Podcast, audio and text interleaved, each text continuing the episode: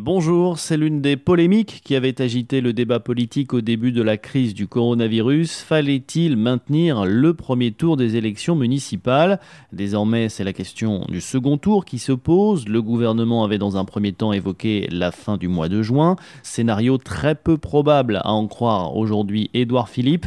Invité la semaine dernière sur le plateau de TF1, le Premier ministre a laissé entendre qu'il faudrait sans doute attendre des mois avant de retrouver les isoloirs. Si on fait le constat en mai qu'en juin, il n'est pas possible d'organiser le deuxième tour, alors il faudra décaler les élections, peut-être en octobre, peut-être après. Dans 30 143 communes françaises, les élections ont permis la composition d'un conseil municipal dès le premier tour. Il n'est pas question de revenir sur ces résultats-là. Si pour les 5000 communes restantes, il faut organiser un deuxième tour, alors très probablement, il faudra réorganiser, mais pour ces 5000 communes-là seulement, deux tours des élections municipales. Il faudra une loi pour organiser les choses. Édouard Philippe qui a rappelé que la décision d'organiser ou non le second tour serait prise le 23 mai à l'occasion d'un rapport qui sera remis.